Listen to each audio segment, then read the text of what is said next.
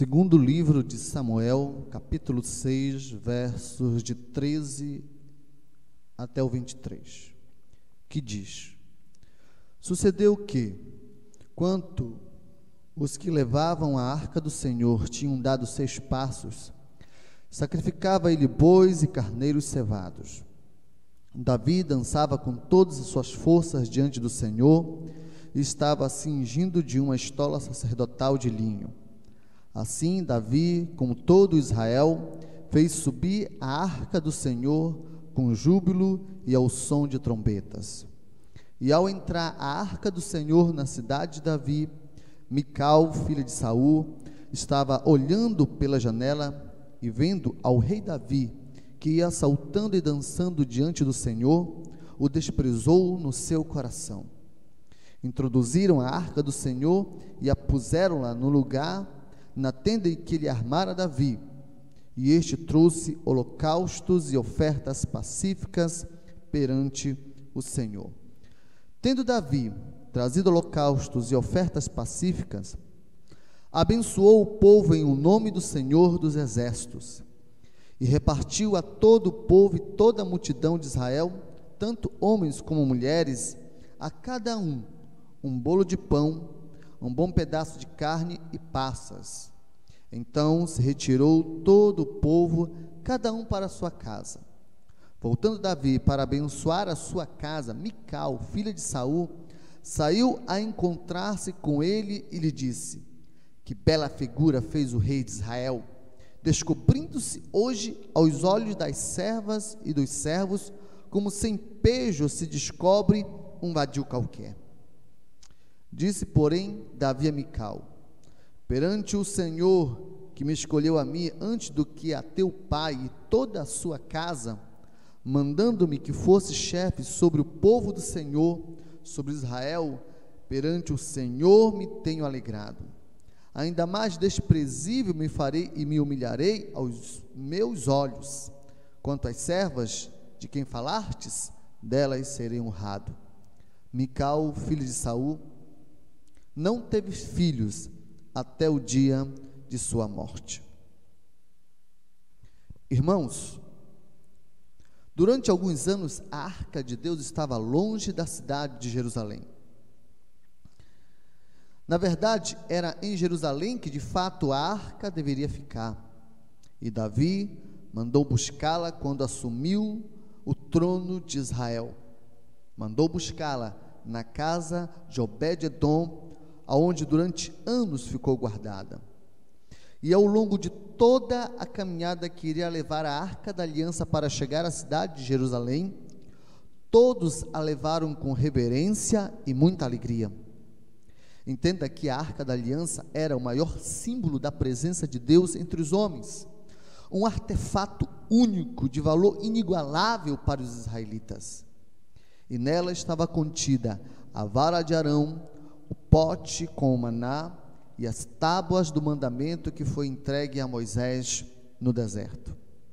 Davi, e nem os israelitas aceitavam mais que a arca da aliança estivesse fora de Jerusalém. Então Davi, juntamente com uma grande comitiva, foram até a casa de Obed-edom e de lá retiraram a arca. E quando a arca chegou a Jerusalém, Davi passou a se regozijar com todas as suas forças, juntamente com o povo, por terem trazido de volta o maior símbolo da presença de Deus entre os homens. E Davi era dentre muitos o que manifestava uma alegria incomum para aqueles tempos. Davi estava manifestando a sua alegria dançando como nunca antes havia dançado em toda a sua vida. Era uma dança ingênua que provinha de uma alegria incontrolável promovida pelo Espírito Santo.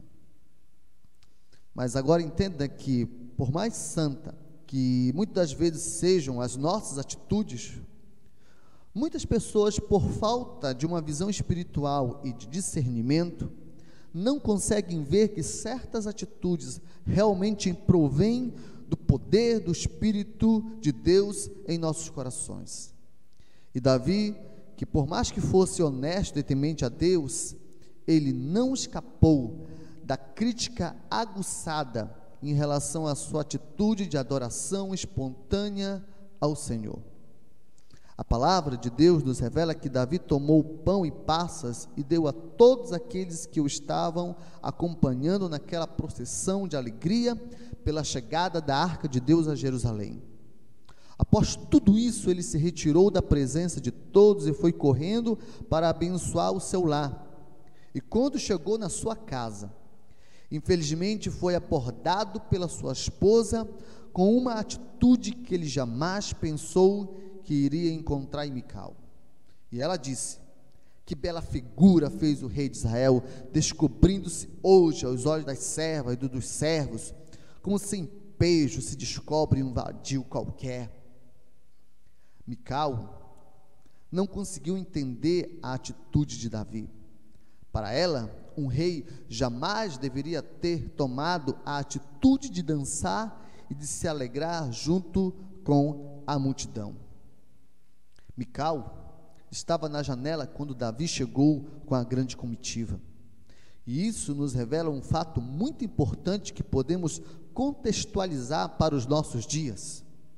Mas antes de entrarmos bem a fundo no assunto, nos vem uma pergunta. Irmãos, quem foi Mical?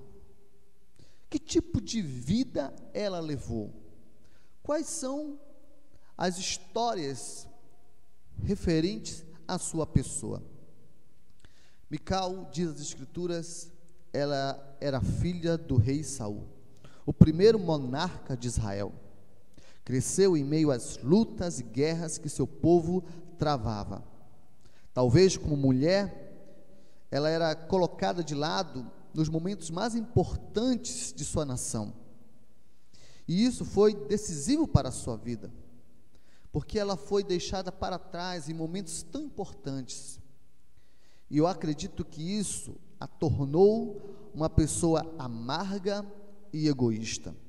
Mas ela era uma pessoa que, quando na sua juventude, ainda muito moça, se apaixonou tremendamente por Davi. E Saul, seu pai, ficou sabendo que Mical tinha essa paixão por Davi. E então seu pai a utilizou, a usou para tropeço na vida do seu inimigo.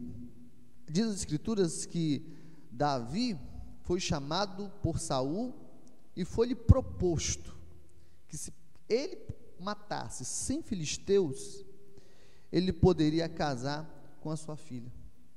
E as escrituras nos revelam que ele não somente matou cem filisteus, mas duzentos filisteus e trouxe os prepúcios dele como dote para poder casar com a filha de Saul.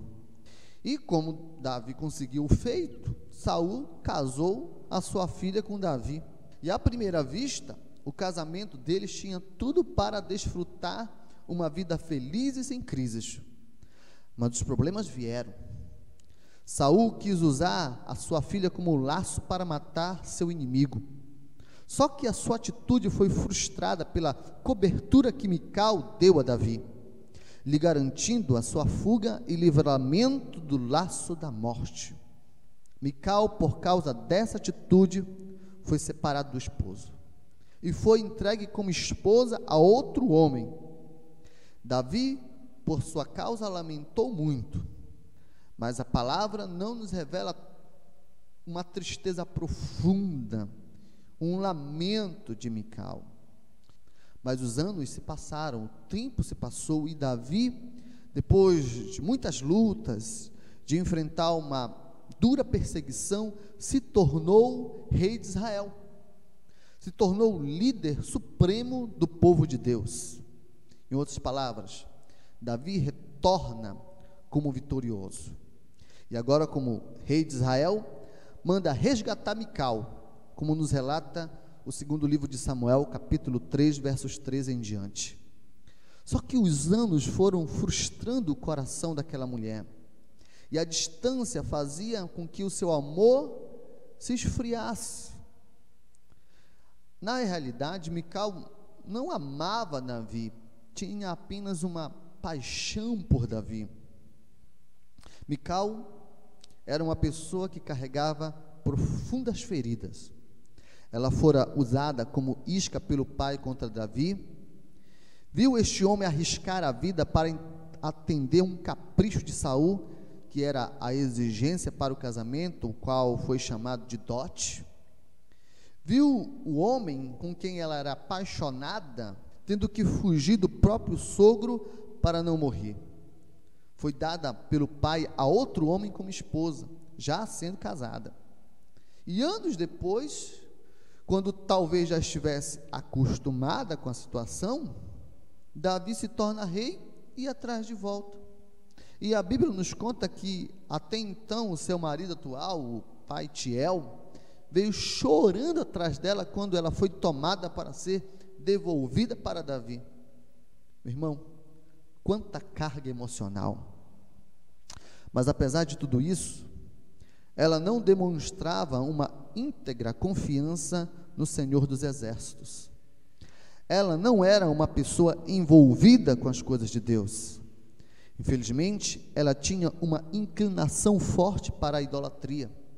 Ela era uma mulher que, ao longo de toda a palavra, nunca demonstrou uma vida que de fato agradasse a presença do Senhor. Era uma mulher mundana, apesar de ter um marido cheio da presença de Deus. E é por isso que a palavra do Senhor nos mostra que a salvação é individual. Ela tinha tudo para ser uma mulher muito abençoada, mas infelizmente ela se acomodou com os traumas da vida e não buscou ter a atitude de buscar o Senhor de todo o coração. E por causa disso, ela acabou se deixando ser contaminada pela cegueira espiritual, a ponto de se colocar somente na janela no momento de maior alegria do povo de Deus. E Deus, meus irmãos, não nos chamou para ficarmos na janela observando as coisas de Deus. Deus nos chamou para sermos atuantes em Sua obra. Deus nos chamou com um propósito de levar a Sua palavra aos corações das pessoas, usando os talentos que temos em nossas vidas. Você não foi chamado para ficar na janela observando a vida espiritual de quem tem compromisso com Deus. Entenda que você, antes de conhecer o Senhor, vivia uma vida em trevas, aonde Satanás fazia de sua vida um brinquedo em suas mãos, fazendo-o sofrer, lhe levando a ter uma vida vazia e sem sentido.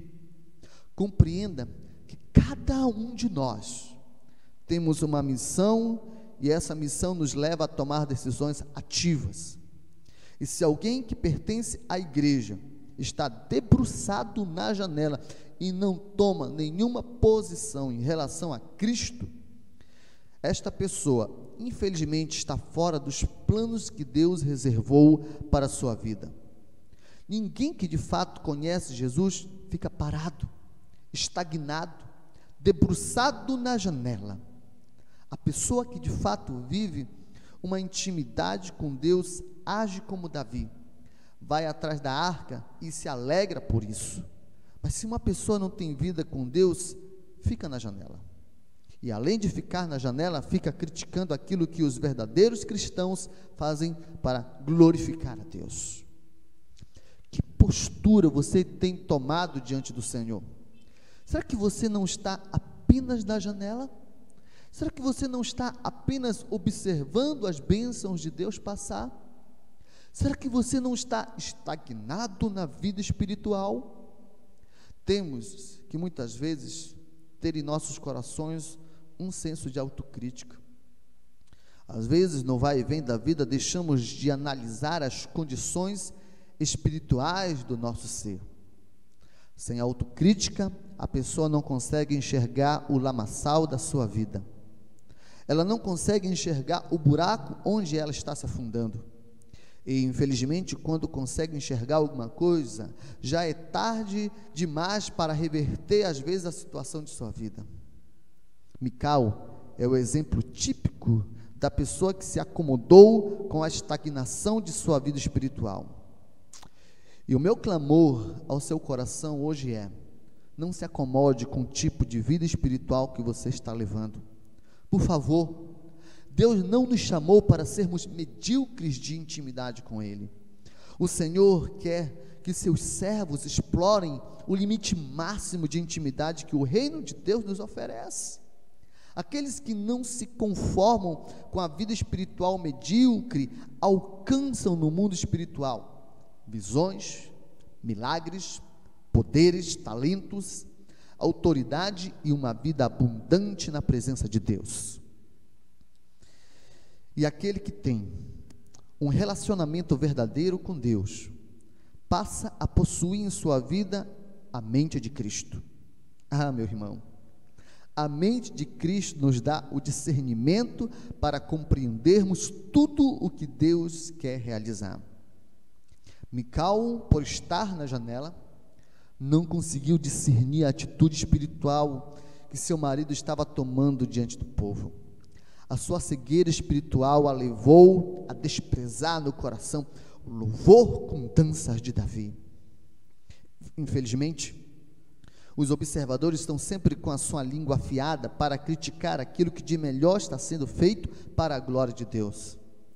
Não importa o quão bonito seja o que está sendo feito, não importa quanto tempo tenha levado para realizar um feito para Deus, não importa o quanto a música tenha sido preparada para o dia da apresentação, não importa se o conteúdo da mensagem é de extremo valor, se a voz do pregador não é bonita, já é suficiente para desprezar o que de bom Deus tem para dizer. Os observadores sempre encontram um defeito para criticar e desprezar o que foi feito. Nada que, por mais bonito que seja feito, satisfaz o coração do observador. Eles querem que as coisas funcionem do seu jeito. Se as coisas não giram em torno de seus pensamentos, das suas expectativas, das suas opiniões, nada fica bom para eles. Mical queria que Davi agisse como um rei autoritário e separado daqueles que não estavam no seu nível social. Ela queria que Davi entrasse em Jerusalém carregado em um trono com a arca logo em seguida, e que o povo, ao enxergá-lo, se ajoelhasse diante de sua presença. Mical, irmãos, estava querendo uma atitude nobre de Davi, mas, ao contrário do que ela pensava, Davi chegou em Jerusalém no meio do povo, dançando com o povo, abraçando o povo, celebrando com o povo. Os homens de Deus não se julgam melhores do que os outros, não se julgam superdotados ou super especiais. Eles apenas entendem que suas responsabilidades são maiores, simplesmente isso. Os verdadeiros homens de Deus sabem que o prestígio de um líder está no seu contato com o povo. Mical, quando viu a atitude de um líder popular que se dispôs a dançar e dar pão e uvas e carne na mão do povo, ela se escandalizou.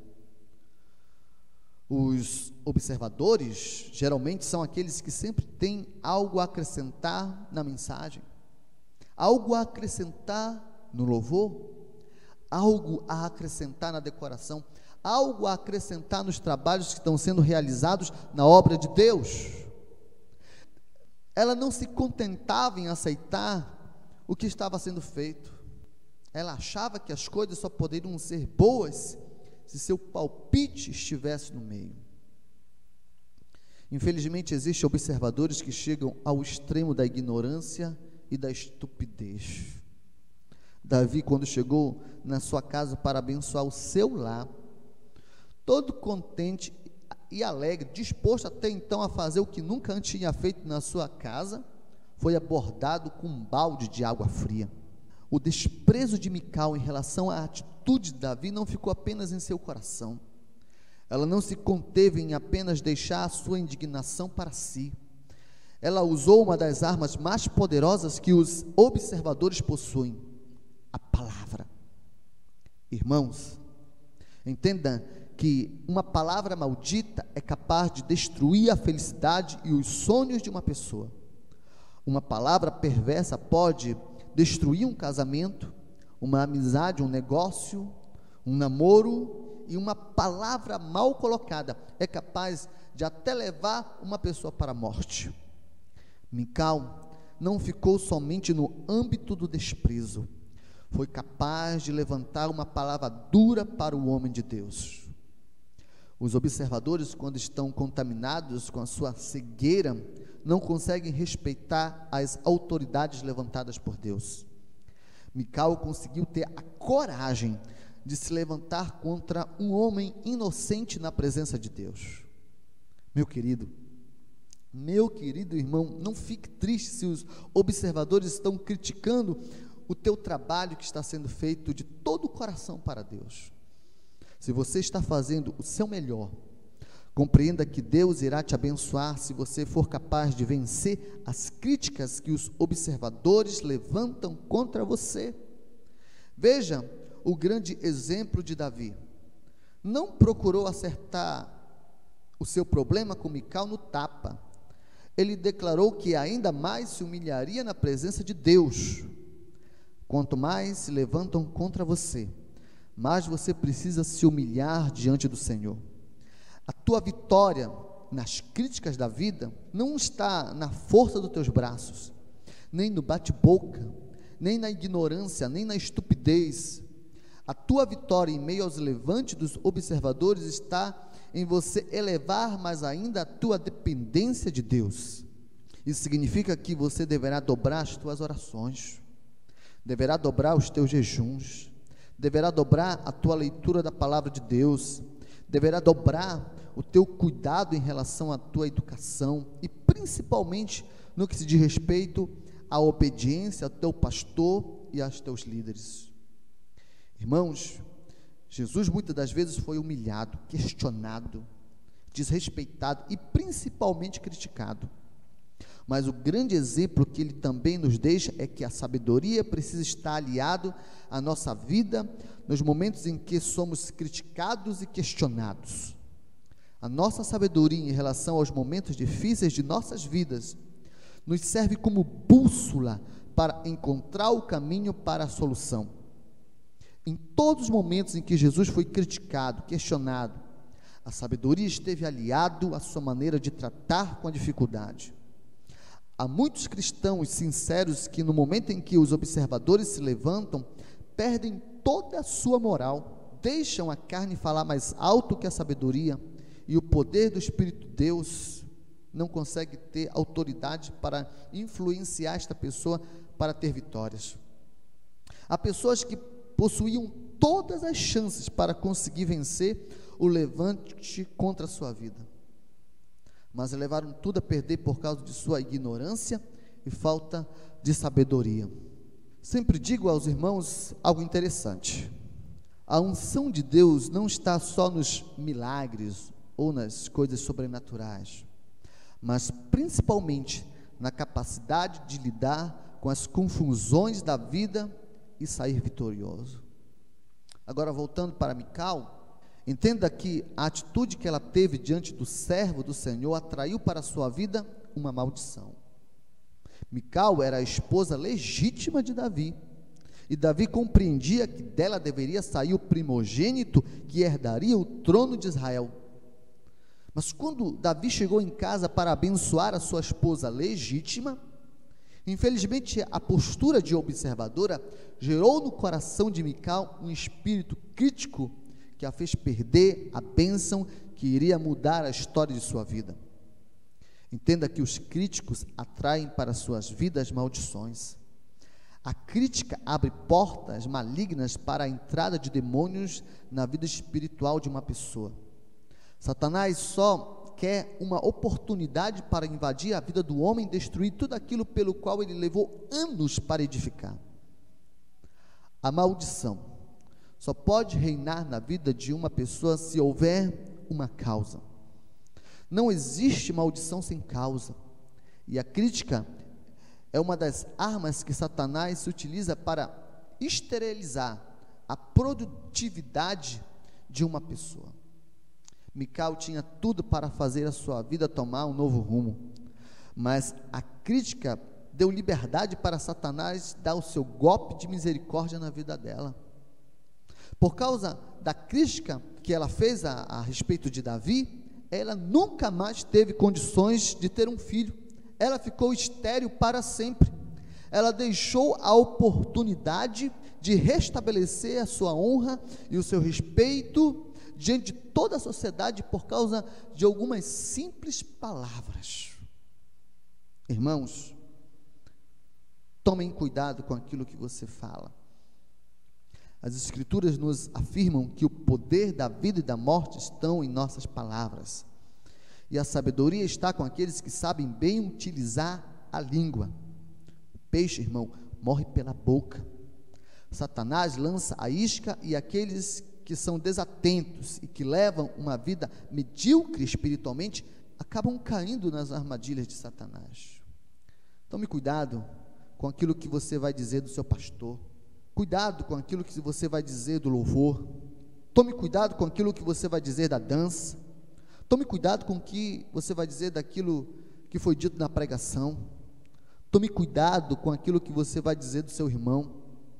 Tome muito cuidado com as suas palavras. Tome cuidado, irmão, para não se envolver em fofocas.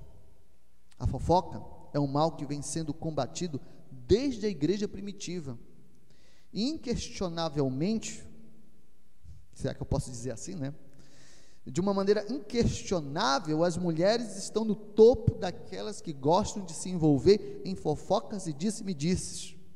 Ah, minha irmã, me perdoe, mas isso é um fato. Então vigie, não leve a perder tudo aquilo pelo qual você lutou, porque se envolveu em fofocas. Porque Deus quer nos abençoar. Mas muitas vezes ele encontra obstáculos por meio da crítica e da fofoca que muitas vezes nos envolvemos. Muitas vezes Deus quer entregar a vitória para nós, mas Ele não entrega porque demos legalidade para Satanás atrapalhar a nossa vida. E sem medo de errar, posso afirmar uma outra coisa: que a fofoca muitas vezes vem disfarçada de bons conselhos. Mas você pode dizer: Ah, pastor, mas eu não me envolvo em fofocas mas uma coisa comum tem acontecido na igreja. Repito, muitas vezes as fofocas e difamações são camufladas como aconselhamento espiritual. Não existe nada de condenável em se falar com um conselheiro, mas um conselheiro espiritual é um crente maduro que tem uma vida espiritual irrepreensível diante do Senhor. Saiba que até então o seu pastor sempre será o seu melhor conselheiro espiritual para a sua vida. Infelizmente, o falso conselheiro acaba criando dissensões e divisões no meio da igreja. As palavras do falso conselheiro acabam criando mais confusão em vez de esclarecimento na vida da pessoa que o procura. Devemos ter cuidado em levar nossas dúvidas e tristezas a pessoas que não têm o preparo de Deus para nos aconselhar. E a palavra de Deus em Provérbios 6, dos versos 16 ao 19, diz: Seis coisas o Senhor aborrece, e a sétima a sua alma abomina: olhos altivos, língua mentirosa, mãos que derramam o sangue inocente, coração que trama projetos malignos, pés que se apressam a correr para o mal, testemunha falsa que profere mentiras, e ao que semeia contenda entre os irmãos. Amados, hoje é tempo de pararmos para analisar que tipo de palavras e atitudes saem da nossa vida. Lembre-se do sacerdote Eli. Ele criticou a oração de Ana e logo depois caiu da cadeira e quebrou o pescoço e morreu. Lembre-se do jovem Eutico, que um dia desprezou a pregação do evangelho por Paulo e caiu da janela. Lembre-se de Judas, que criticou a adoração de Maria e pagou um preço alto mais tarde. Tudo isso nos mostra que devemos cada dia mais nos atentar para a nossa postura diante da presença de Deus. Decida hoje romper da sua vida as cadeias que lhe prendem a uma vida de observador. A vida passa, e aqueles que levam uma vida de observador acabam ficando para trás na vida com Deus e nas bênçãos que Deus quer entregar para o seu povo. Certa vez, um casal recém-casados mudou-se para um bairro muito tranquilo. Na primeira manhã que passavam na casa, enquanto tomavam café, a mulher reparou através da janela em uma vizinha que pendurava lençóis no varal e comentou ao marido: Que lençóis sujos ela está pendurando no varal? Provavelmente está precisando de um sabão novo. Se eu tivesse intimidade com ela, perguntaria se ela não quer que eu a ensine a lavar roupas. O marido observou calado. Alguns dias depois, novamente, durante o café da manhã, a vizinha pendurava lençóis no varal e a mulher comentou ao marido: Nossa, a, a nossa vizinha continua pendurando os lençóis sujos. Se eu tivesse intimidade, perguntaria se ela não quer que eu a ensine a lavar roupas. E assim, a cada dois ou três dias, a mulher repetia o mesmo discurso, enquanto a vizinha pendurava suas roupas no varal. Passado um mês, a mulher se surpreendeu ao ver os lençóis brancos, alvissimamente brancos, sendo estendidos, e empolgada foi dizer ao marido: Veja, ela aprendeu a lavar roupas. Será que a outra vizinha a ensinou? Porque não fui eu que ensinei. E o marido calmamente respondeu: Não, mulher, é que hoje eu levantei mais cedo e lavei os vidros da nossa janela. Irmãos, não fale daquilo que você não entende. Não critique aquilo que você não pode discernir. Não reclame daquilo que você não pode ajudar para fazer melhorar. Não zombe daquilo que está começando. E jamais levante um dedo para falar mal do homem de Deus. Deus conhece todas as coisas e conhece todos os corações. Nós não fomos criados por Deus e restaurados em Jesus para sermos juízes. Fomos chamados por Deus para sermos atuantes em Sua obra, independente das coisas que nos cercam. A nossa missão não é falar daquilo que Deus está fazendo. A nossa missão é falar do amor de Deus, da misericórdia de Deus e do poder de Deus e da sua santidade. Compreenda que fomos chamados como instrumentos para a manifestação da glória de Deus. E como Ele irá nos usar, isso não nos cabe julgar. Hoje é tempo de nos ajuntarmos aos adoradores de Deus na luta contra o mal.